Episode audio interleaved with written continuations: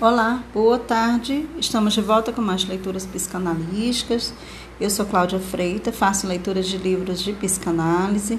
Estamos lendo o livro da Elizabeth Rudinesco, O Paciente o Terapeuta e o Estado. O último capítulo desse livro, o capítulo 5, ele tem o tema do bom e do mau governo. Ele está na página 66. Quem desejar acompanhar comigo, sinta-se à vontade. Começa assim. Não sei. Escrevia Freud em 1928, dirigindo-se ao pastor Oscar Pfister, se o senhor percebeu o elo secreto entre a análise pelos não médicos e a ilusão. No primeiro, quero proteger a análise contra os médicos, no outro, contra os padres. Gostaria de atribuir a ela um status ainda inexistente, o status de pastor de alma secular, que não teria necessidade de ser médico nem o direito de ser padre e adiante. Parece-me que a análise enquanto tal deve ser um assunto puramente secular.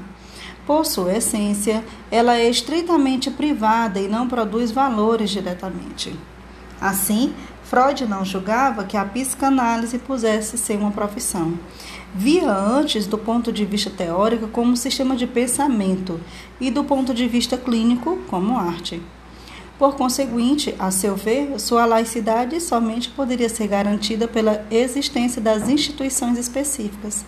Mas se concebia a psicanálise como uma disciplina totalmente à parte, irredutível a uma atividade de cura ou a uma profissão da saúde, Freud também assinalava que ela se assemelhava a uma psicoterapia e que quando um maior sucesso tivesse junto às massas, mais seria obrigada a se adaptar a novas realidades sociais e, portanto, a se aproximar do que caracterizava a psicoterapia. A cura imediata dos sintomas e a resposta à demanda de bem-estar do paciente.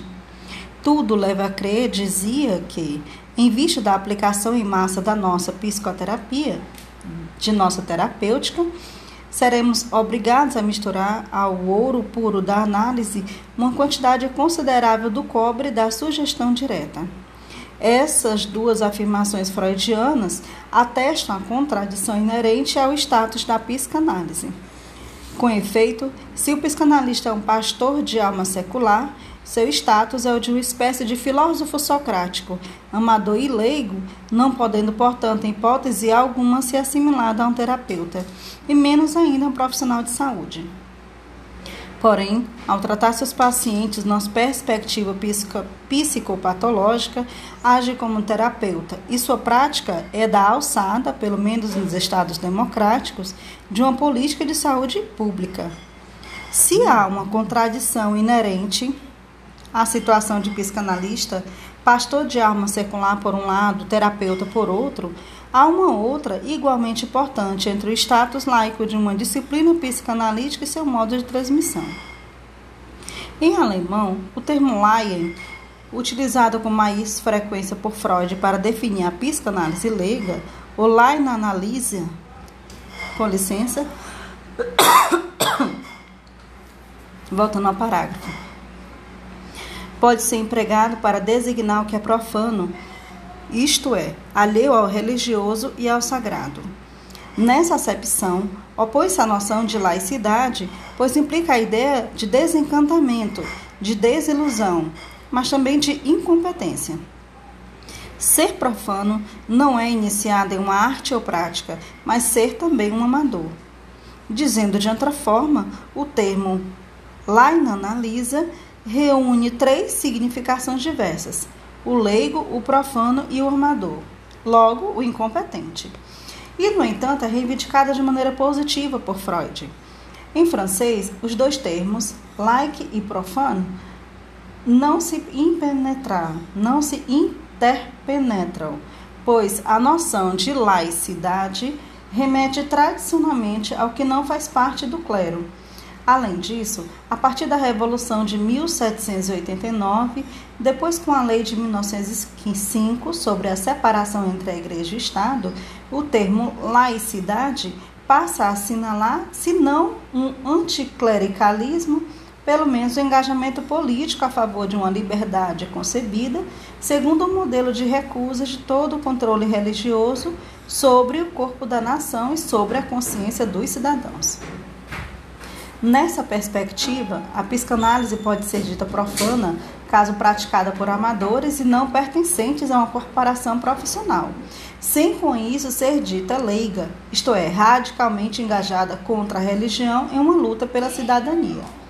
Porém, se a psicanálise pretende ser ao mesmo tempo profana e leiga, isto é, praticada por amadores e autônoma em relação a qualquer religião e, portanto, aos padres, ela deve unir em um único vocábulo duas designações diferentes que não têm muita coisa a ver uma com a outra, senão que ambas se opõem ao sagrado e à religião. Mas, como um psicanalista pode permanecer um amador? A partir do momento em que todo terapeuta é assimilado nos Estados Democráticos a um profissional de saúde. Num texto de 1919 dedicado à transmissão da psicanálise, Freud aponta que esta pode ser muito bem ser ensinada na universidade. Como disciplina, ela não precisa do tratamento para existir, e seus conceitos podem ser elaborados, reinventados, criticados, transmitidos fora de qualquer trabalho clínico. Se tal ensino pode ser instituído, prossegue Freud, poderia não apenas fecundar as outras disciplinas, como ajudar os médicos a compreender melhor os problemas psíquicos de seus pacientes, o que lhes evitaria o recurso a charlatães. Em contrapartida, Freud reafirma que apenas a travessia da análise pode propiciar a formação clínica e a didática de um psicanalista. Nessa época, ele considera que apenas os psicanalistas formados no seu DAIPA, isto é, segundo os critérios definidos por uma instituição privada autorreferenciada, estão habilitados a ensinar a psicanálise na universidade. Em outras palavras, a laicidade da psicanálise, isto é, sua independência em relação a todo o poder, seja religioso, estatal, médico ou universitário, decorre segundo ele, do fato de que está excluída da universidade, pois afirma o que produziu sua organização leiga foi essa própria exclusão. E se esta se mantiver no futuro, certamente continuará a funcionar de maneira satisfatória. Naturalmente, embora Freud tivesse razão ao preservar a formação clínica dos psicanalistas de toda forma de controle religioso, médico ou estatal, em contrapartida, enganou-se completamente sobre o que viria a acontecer com as relações da psicanálise com o Estado, com a universidade de um lado, com as políticas de saúde pública de outro. Isto se deve ao desconhecimento e ao de seus herdeiros da própria essência da universidade. Oriunda do grande modelo europeu medieval, a universidade, tal como foi reformulada na quase totalidade das sociedades democráticas modernas, repousa sobre uma exigência única, segundo a qual todo Estado deve reconhecer incondicionalmente sua liberdade. Ou seja, o direito daqueles a que elas são ligados, como professores ou estudantes, de dizer publicamente tudo o que requer uma pesquisa, um saber, um pensamento de verdade. Ora, esse princípio de incondicionalidade está em flagrante contradição, não com a disciplina freudiana como saber transmissível segundo critérios objetivos, mas com a concepção de laicidade reivindicada pelas associações psicanalíticas. Estas, com efeito, sempre se viram como proprietárias do saber freudiano e como as únicas habilitadas a dizerem a verdade, a ponto, por sinal, de designarem como charlatão ou intelectual autoproclamado todo escritor, pesquisador, universitário que pretendesse se dizer freudiano ou trabalhar sobre o corpus freudiano sem pertencer a uma confraria rotulada. Tal concepção de laicidade não tem de fato nada de leigo, pois, se é legítimo que tais associações psicanalísticas sejam habilitadas a formar livremente terapeutas segundo critérios definidos por elas e fora de qualquer âmbito estatal, é impensável que possam se proclamar detentoras exclusivas de uma disciplina que doravante pertence a toda a humanidade. Se a psicanálise não é um saber oculto, cujo ensino deveria ser reservado a associações privadas, igrejas, confrarias ou seitas, ela se torna necessariamente a uma disciplina totalmente à parte. Por conseguinte, nada se opõe a que seja ensinada na universidade, de forma realmente leiga, por professores diplomados e não psicanalistas que desejassem fazer dela objeto de estudo e de pesquisa. Psicólogos, filósofos, literatos, antropólogos e historiadores. Mas, como saber oculto, difundido por confrarias, ela seria absolutamente incapaz de se instituir como disciplina leiga, no sentido de laicidade universitária. Como se vê, as coisas não são tão simples pois se a psicanálise nunca foi reconhecida pelas instituições de Estado como uma disciplina autônoma, do mesmo modo que a psicologia, a sociologia ou a antropologia foi precisamente porque não é inteiramente laicizada, permanecendo em parte em virtude de sua ancoragem, uma formação do tipo iniciático, propriedade das associações psicanalíticas. Na França, país ao mesmo tempo freudiano e laico por excelência, não existe nenhuma cátedra de psicanálise nas altas instituições da República, onde sempre foi objeto de ostracismos. Nem a École des, des e Tudes, nem o Colégio de France. Com isso, a psicanálise freudiana é ensinada na universidade. Como vimos de forma indireta se não ociosa, oficiosa nos departamentos de ciências humanas ou de letras. E para que os clínicos que a praticam possam ser qualificados como profissionais de saúde, também é preciso que sejam titulares de diplomas. Caso contrário, só poderão exercer sua arte como amadores. Em outras palavras, no privado, nem em instituições públicas. Tudo se passa, portanto, como se vê a força de se pretender profana ou leiga, isto é, independente de qualquer poder estatal, médico ou religioso, a psicanálise tivesse se tornado clerical de um lado, em virtude da eufedação em associações privadas e profissionalizadas de outro, em virtude da inserção de seus clínicos em um status de terapeuta subordinado ao Código de Saúde Pública. E eis porque de fato vigora atualmente o verdadeiro antagonismo entre as universidades e as sociedades psicanalíticas, não sendo mais os bastiões ou os anexos dessas sociedades. Um departamento de psicologia clínica são provavelmente mais laicos que as paróquias psicanalíticas preocupadas em ser protegidas pelo Estado. Porém, para que permaneçam, também seria preciso que conseguisse escapar à ideologia da perícia imposta pelos outros ramos da psicologia é situação de exclusão e inclusão. E essa situação de exclusão e inclusão imprime uma estranha fisionomia à disciplina freudiana. Ao mesmo tempo extensa, as instituições estatais que a toleram e interna a cada disciplina que a leva em conta, ela se parece como um saber nômade, indefinível, subversivo, perturbador, sempre acampado na fronteira e incessantemente ameaçado de charlatanismo forasteira, sem passaporte, sem documento, e no entanto reconhecida, celebrada ou odiada. A psicanálise é o fármaco de que os estados democráticos não precisam de querer se desvencilhar se jamais conseguiram.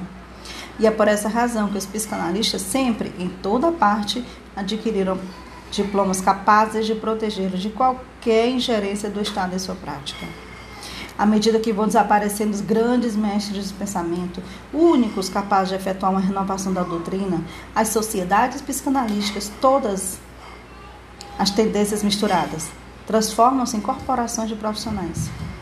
Como consequência, deixaram de ser aquelas escolas socráticas de tipo profano, onde sempre se transmitia a uma elite renovada um saber científico, filosófico, literário de alto nível, para sonarem progressivamente sem sequer se darem conta. Associação de Profissionais de Saúde. E, no entanto, como aponta Jacques Derrida, a situação analítica, em suas premissas mínimas, deveria permanecer indiferente a todo cuidado de saúde pública, até mesmo, e a coisa é tão difícil quanto debatida, a todo cuidado estritamente terapêutico, a questão de uma certa normalidade designada como saúde em geral, antes mesmo de sua especificação como saúde pública compostas atualmente, em sua maioria, por psicólogos clínicos que adquiriram por conta própria o status de profissionais de saúde, essa sociedade não tem mais aspiração intelectual, ainda que contém suas fileiras com excelentes clínicos seriamente formados. Elas preferiram, como fizera Ernest Jones, dedicar-se a determinar as condições sociais do exercício da psicanálise e a dizer o que é psicanálise e o que não poderia ser sem se perder. Quanto aos membros das boas sociedades lacanianas, agora subordinadas à IPA, o luto da figura do mestre levou-as à não sabedoria, ou à reconciliação com a ética freudiana, mas à normalização profissional, e finalmente por autoimunização à raiva dos outros. Essas sociedades não querem mais mudar o mundo, nem transmitir seus adeptos qualquer ideal de liberdade ou de rebelião que seja, nem mesmo se engajar na menor tentativa política de contestação do biopoder. Elas defendem sua prática e a exclusividade clínica como se nada mais existisse além do divã, do consultório, senão o terror do desemprego ou da concorrência. Assim, fecharam-se a todas as lutas de emancipação provenientes da sociedade civil, luta das mulheres, dos oprimidos, homossexuais, dos intelectuais, etc. Pois elas abandonaram a mensagem freudiana original para se converter à nova ordem do liberalismo de Estado fundado na ideologia da perícia e do cientificismo e da adesão às normas impostas do exterior.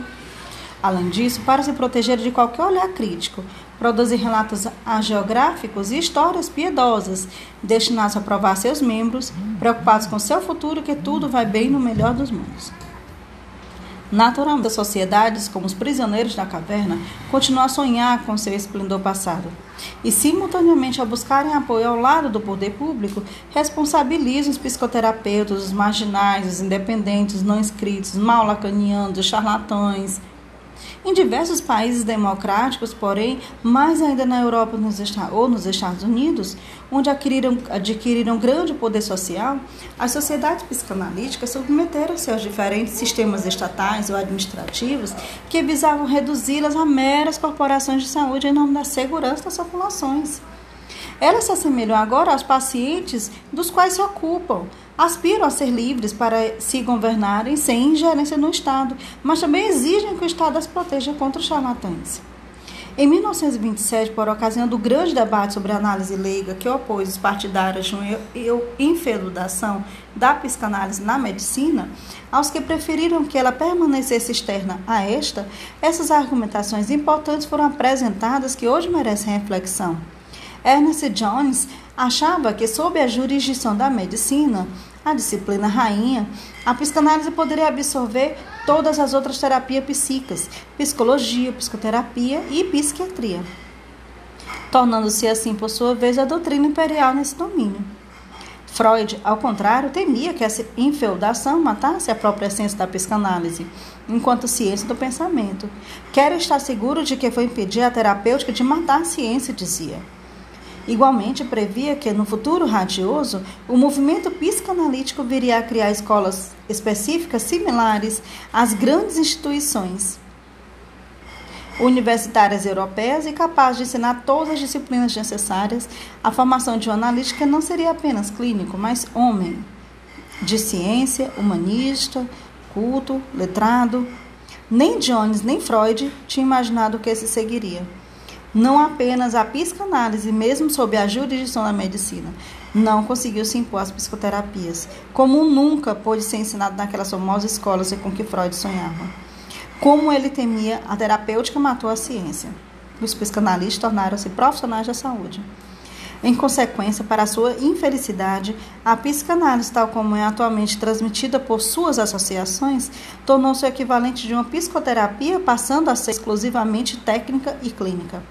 E ao renunciar a não serem mais que profissionais da saúde, os psicanalistas juntaram-se aos psicoterapeutas, seus irmãos inimigos, que sempre se viram como escutadores do sofrimento da alma e que, em virtude disso, sempre almejaram, ao contrário dos psicanalistas, que seu status fosse reconhecido pelo Estado da mesma forma que o psicólogo.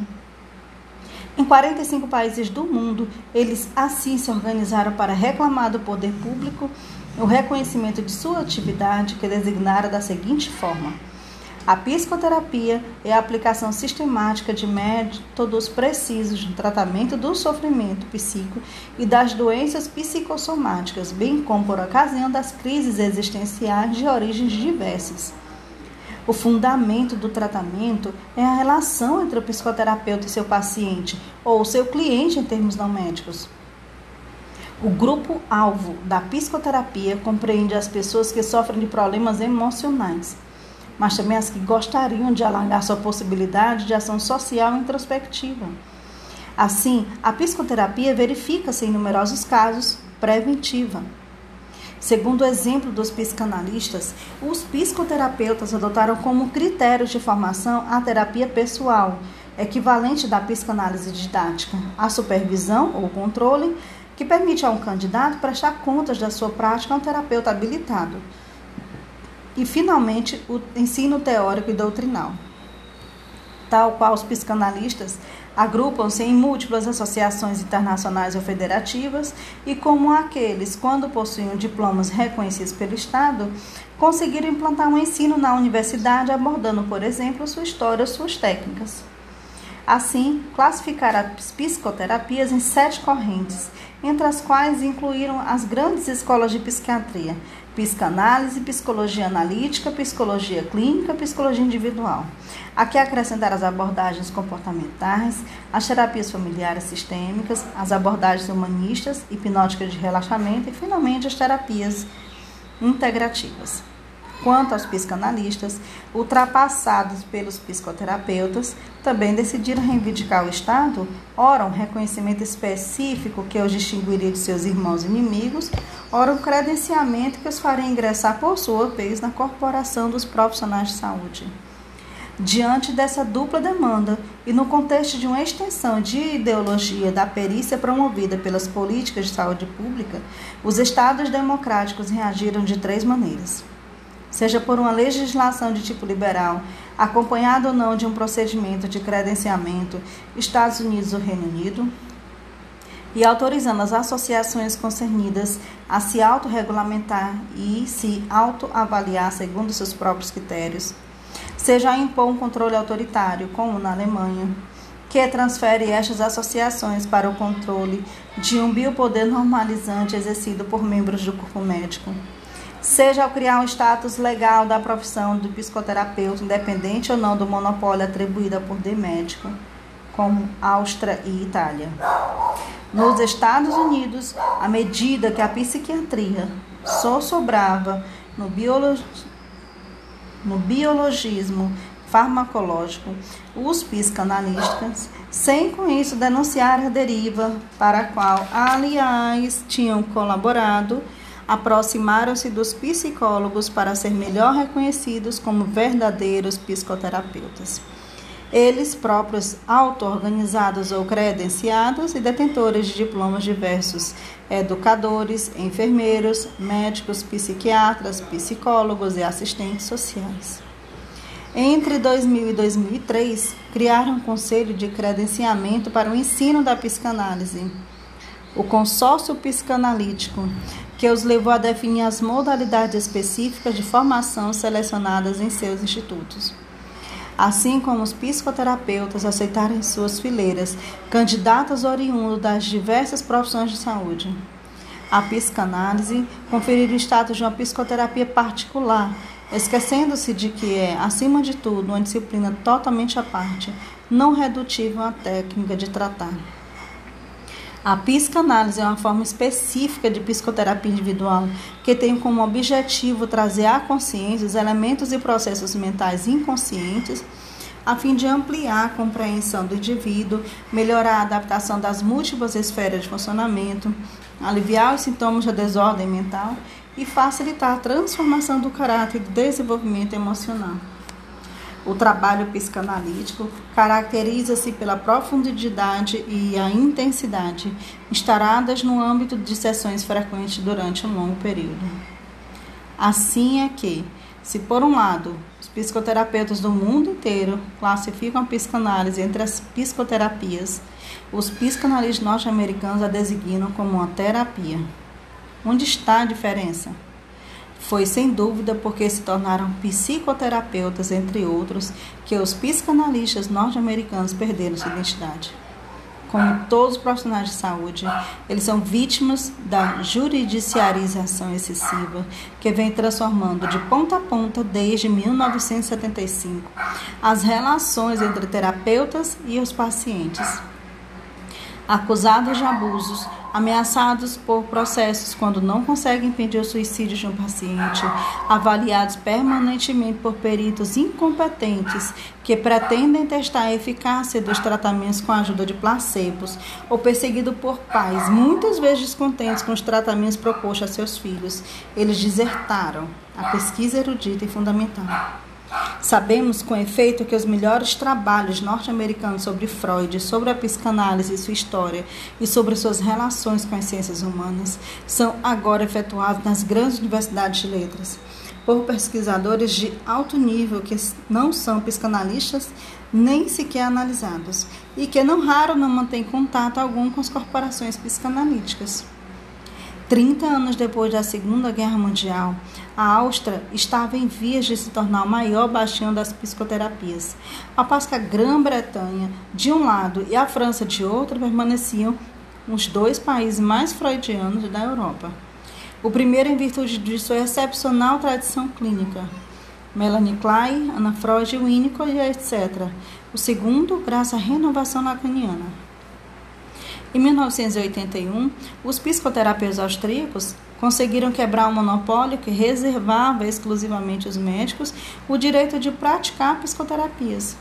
Criaram então a Umbrella Organization of Psychotherapy Associations, a qual acolheu em seu seio representantes de todos os métodos e praticantes oriundos de todas as profissões da saúde psicólogos, trabalhadores sociais, educadores.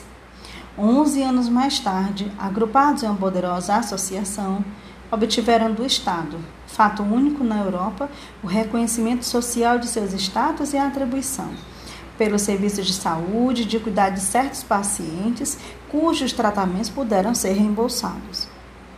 Nesse contexto, a psicanálise é considerada pelo Estado como uma psicoterapia especial, seja praticada por médicos, psicólogos ou psicoterapeutas.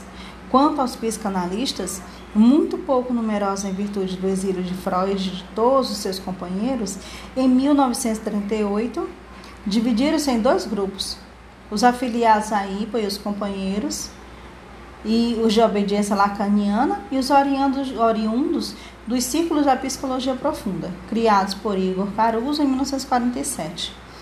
Não raro, estetas e eruditos fazem questão de desmarcar dos psicoterapeutas no país que apagou de sua história o nome de Freud. Na Grã-Bretanha, uma primeira fase com Previra Jones, a psicanálise tornou-se, sob a jurisdição da medicina, a disciplina rainha no seio das psicoterapias e estas tomaram então impulso significativo nas escolas inglesas, sobretudo na clínica Tavistock, onde eram tratados pacientes psicóticos ou borderline. Porém, a partir de 1960, um lento declínio marcou os inícios, agrupados na prestigiosa Sociedade Psicanalítica Britânia, a BSP, BPS. Apesar disso, a única habilitada a se designar como psicanalítica depois de ter acolhido Freud e sua família em 1938. Foi então que os psicoterapeutas jamais se organizaram criando a Associação Britânica de Consultoria, sem que o Estado jamais interviesse, já que o Reino Unido, com todas as profissões de saúde, incluindo a medicina, possuem status privado, cada uma dependendo de um organismo dotado de legislação específica. Em consequência, os psicoterapeutas receberam formações diversificadas. Um bom número deles é de médico, psiquiatras ou psicólogos, mas outros podem ser igualmente trabalhadores sociais enfermeiros, padres ou pertencentes a profissões paramédicas. Ao se designarem como uma profissão de auxílio verbal e se separarem em 1992 dos psicanalistas da BPS, que criaram então sua própria associação de psicoterapia psicanalítica, os psicoterapeutas de todas as tendências conseguiram se unir para fundar em 1993 o Concílio de Psicoterapia do Reino Unido, o KCP. Esse organismo agrupa atualmente 80 organizações. Sobretudo aquelas que praticam as novas terapias comportamentais, mas também grupos psicanalíticos não filiados à BPS e frequentemente de obediência lacaniana, mas como todo tipo de práticas clínicas originárias tanto da Escola de Psiquiatria Dinâmica, a Associação de Analítica de Jung, como de provimentos terapêuticos provenientes da sociedade civil. O Centro de Terapia das Mulheres, por exemplo. O KCP se autodefine como uma associação beneficente, tendo como por objetivo promover a arte e a ciência da psicoterapia a serviço do público, bem como a pesquisa e a formação. Entretanto, como aponta Adrian Holds, a UKCP está longe de se organizar o conjunto dos psicoterapeutas, cujo efetivo está em progressão constante na Grã-Bretanha. Existem, com efeito, cerca de 4 mil profissionais não controlados e não registrados, e nada permite afirmar que são charlatães. Só que a BPS ensina, designa como charlatão todo psicanalista que não faz parte de seu círculo, e sobretudo os lacanianos nos dois grandes países que foram iniciadores, de um lado do nazismo, de outro do fascismo, a Alemanha e a Itália, a psicanálise nunca conseguiu se reimplantar em virtude do exílio em massa de seus mestres fundadores. Na Alemanha foi estigmatizada enquanto tal como ciência judia. Era preciso, portanto, destruir suas instituições, erradicar seu vocabulário, sua influência cultural e seus conceitos. Depois de 1945, os que a praticaram submetido, foram submetidos a legislações estatais do tipo autoritário e burocrático. Na sequência, foi vista como uma psicoterapia comum como as outras psicoterapias, enfeudada no poder médico e integrada às profissões de saúde. Hoje em dia, só podem praticá-la livremente os detentores de diplomas reconhecidos pelo Estado, psicólogos ou psiquiatras. Todos os outros terapeutas são submetidos, seja qual for a sua formação, à obrigação de uma recomendação entregue por um médico. Por conseguinte, ao contrário do paciente inglês, que o Estado considera suficientemente esclarecido para escolher livremente seu terapeuta, o paciente alemão é privado desse direito, a menos que decida escapar do sistema de saúde, recorrendo por sua conta em risco a profissionais que o Estado vê como charlatães. Os tratamentos são periciados, por representantes das caixas de seguro-doença, públicas ou privadas, que podem interrompê-los a qualquer momento e que definem previamente o número de sessões requeridas por esta ou aquela patologia. Em consequência, as terapias cognitivo-comportamentais florescem num país onde, na falta de um número suficiente de leitores, a obra completa de Freud nunca pôde ser reeditada completamente em sua língua original apesar do esforço de Isigbrice Sissimides, a melhor especialista mundial dos manuscritos do mestre.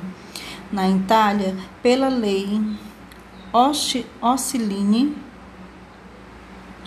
em função de 18 de fevereiro de 1989, o status da psicoterapia é completamente regulamentado em função da criação de um conselho da Ordem dos Psicólogos, concebido no modelo daquele dos médicos. Consequentemente, apenas os psicólogos, médicos e cirurgiões estão habilitados a praticar psicoterapias, sem que nenhum status específico seja concedido aos psicoterapeutas ou aos psicanalistas não diplomáveis suscetíveis a qualquer momento, seja qual for sua formação, de serem perseguidos por exercício ilegal da psicoterapia. Entretanto, é verdade, Conselho da Ordem dos Psicólogos definiu o âmbito dentro do qual essas instituições de psicoterapia poderão ser credenciadas pelo Estado quando seus membros não dispuserem dos diplomas requeridos. Como a palavra psicanálise não é mencionada na lei, ela escapa a toda regulamentação, mas não tem nenhuma existência legal. Ao mesmo tempo, temendo os efeitos perversos de uma lei que coloca os psicólogos e médicos no cume da hierarquia para o credenciamento das psicoterapias, os psicanalistas decidiram credenciar suas escolas de formação como institutos de psicoterapia. Para se assegurarem de obter a qualificação, os membros da Sociedade Psicanalítica Italiana, ou SPI, filiada à IPA, e os três de três associações de obediência lacaniana aceitaram que a psicanálise se tornasse assim uma psicoterapia, entre outras, e que sua especialidade científica fosse abolida. Quanto aos psicanalistas que recusam esse enquadramento, foram deixados em paz, já que a lei não menciona sua disciplina.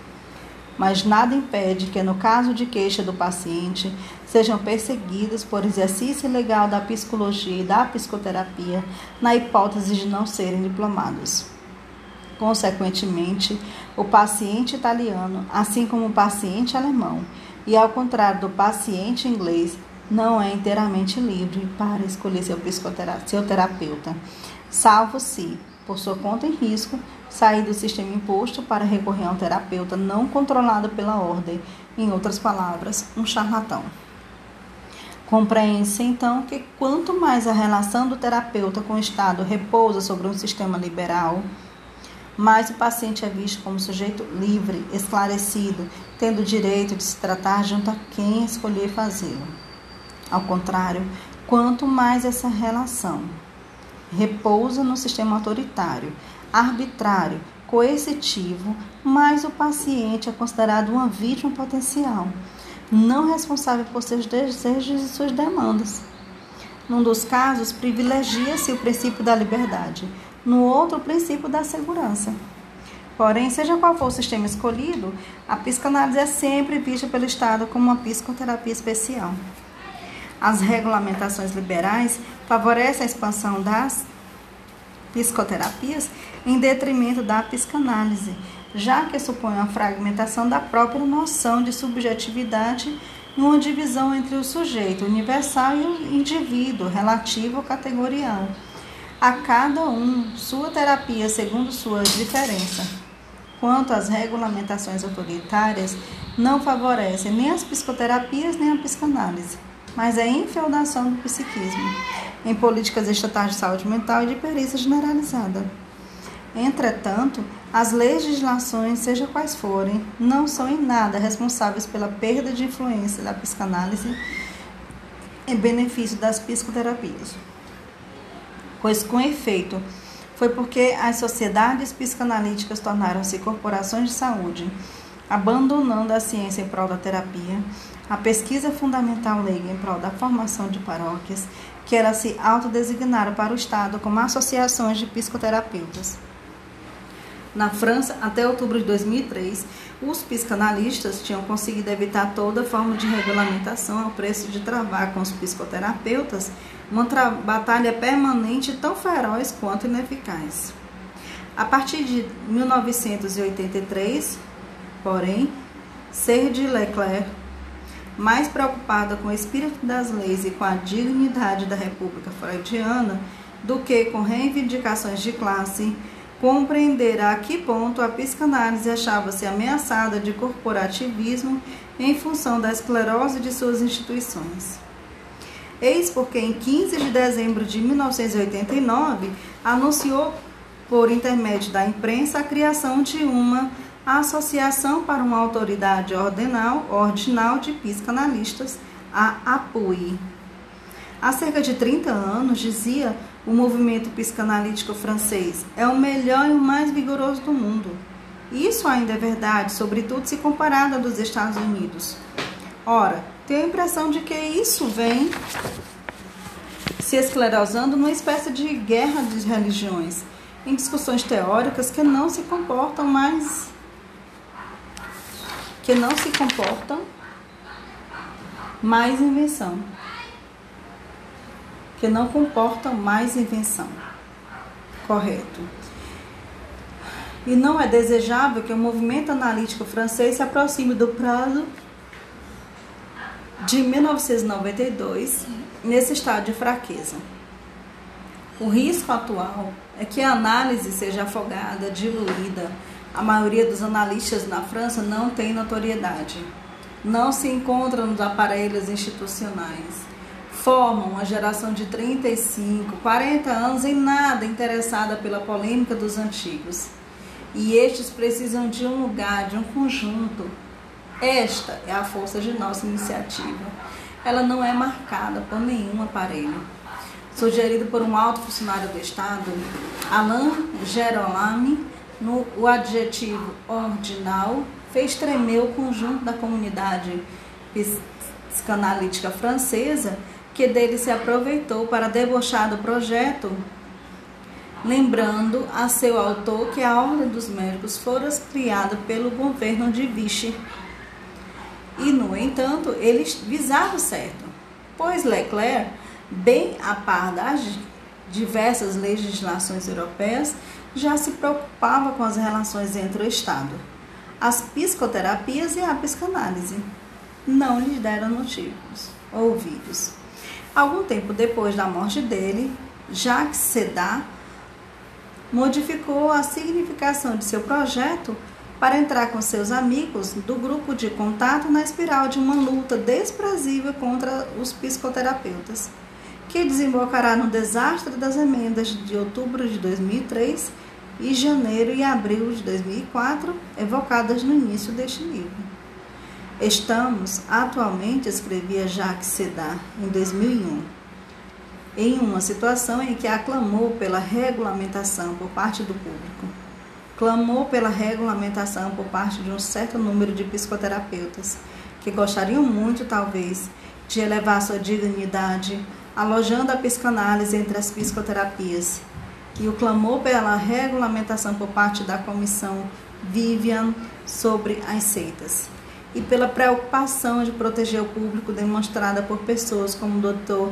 Akoye, que tomou essa iniciativa parlamentar de inserir a psicoterapia no Código de Saúde Pública, restringindo aos psiquiatras e aos doutores em psicologia.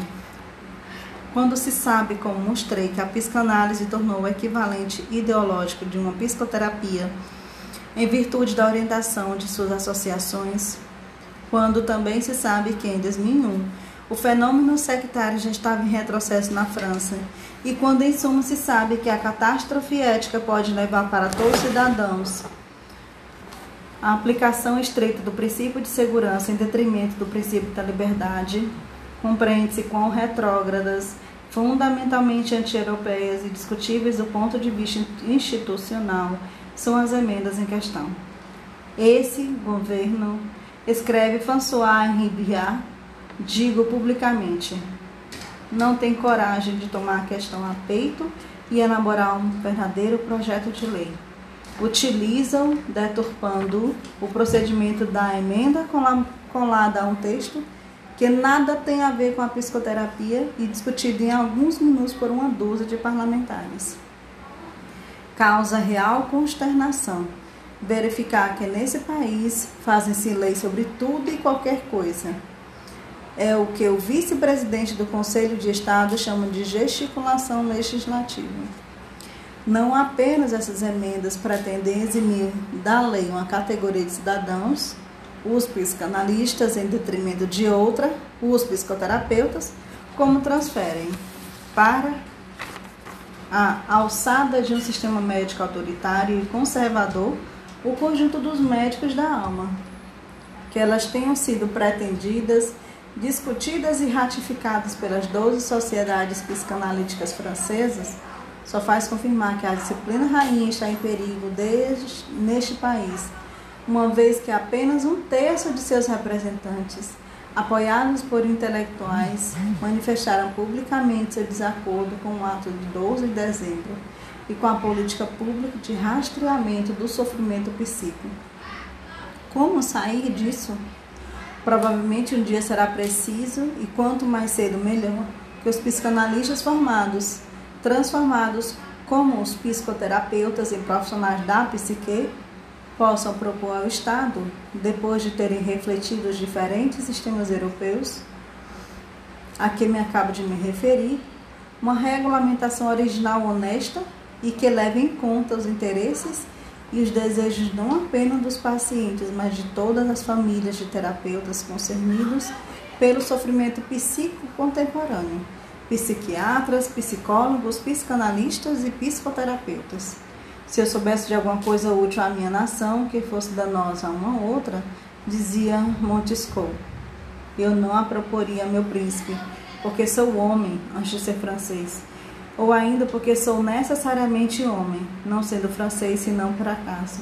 Se soubesse de alguma coisa que me fosse útil para prejudiciar a minha família, meu espírito a rejeitaria. Se soubesse de alguma coisa que fosse útil à minha família, que não fosse a minha pátria, buscaria esquecê-la. Se soubesse de alguma coisa que fosse útil à minha pátria, que fosse prejudicial à Europa, ou que fosse útil à Europa e prejudicial ao gênero humano, eu a veria como um crime. Eis o espírito das leis. Fim do artigo.